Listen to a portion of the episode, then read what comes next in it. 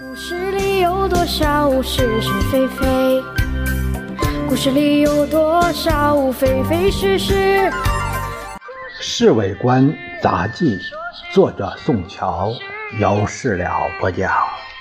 故事里的事，说不是就不是，是也不是。故事里的事，说是就是。看样子，张群阻隔已经成为定论。不过这消息外面全不知道，那些立法委员可笑得很，还在吵吵嚷嚷要宋子文来出席立法院做施政报告。更可笑的是，胡适博士的高足傅斯年，他打死老虎的本领相当不错。居然在上海一家报纸上发表了一篇文章，题目是“这样的宋子文非走不可”。这篇文章在上海、南京轰动一时，成为一般人的谈话资料。先生今天也看到了这篇文章，他只是笑了笑，夫人却大为不高兴。他叫陈秘书译成英文给他看。傅斯年太胡闹了。夫人看完以后对先生说：“有好些话都说得非常过火，什么豪门资本不豪门资本，完全是共产党的口气。共产党，他才不会是共产党。”先生笑着说：“呃，相信子子文不会在乎这类文字上的攻击，而且这可以证明我们的民主作风。在美国有好些政论家。”不是常常写文章攻击总统吗？夫人还想说什么，正好张立生和国民参政会的副秘书长黎正来了。他们两个人是奉命和青年党以及民社党讲金头的，讨价还价已经谈了好些次了。怎么样？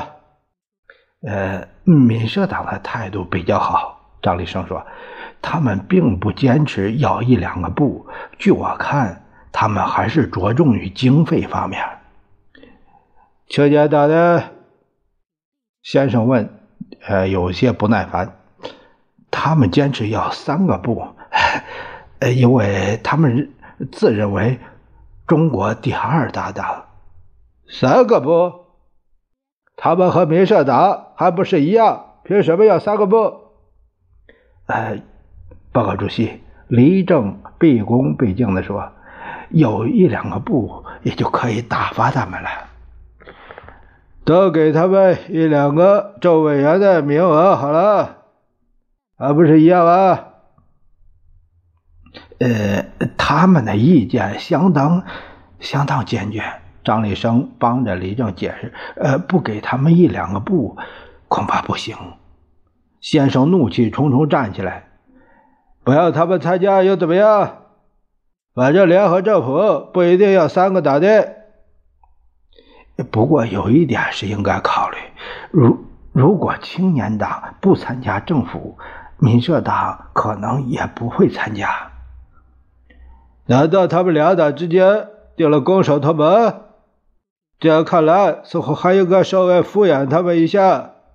张立生和黎正站在那儿，谁也没说话。讲好了，你们就告诉他们，我准备考虑这个问题。呃，这这个这一段呢，呃，记杂记是是这样记录的。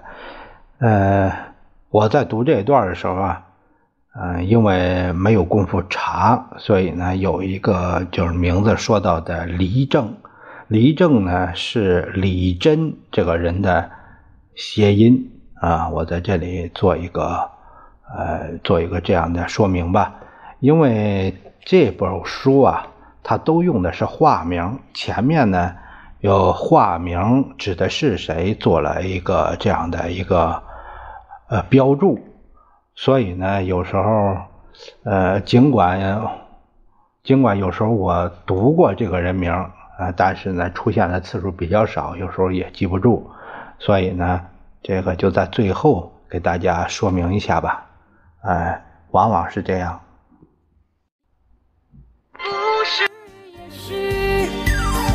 故事里的事说不是就不是是也不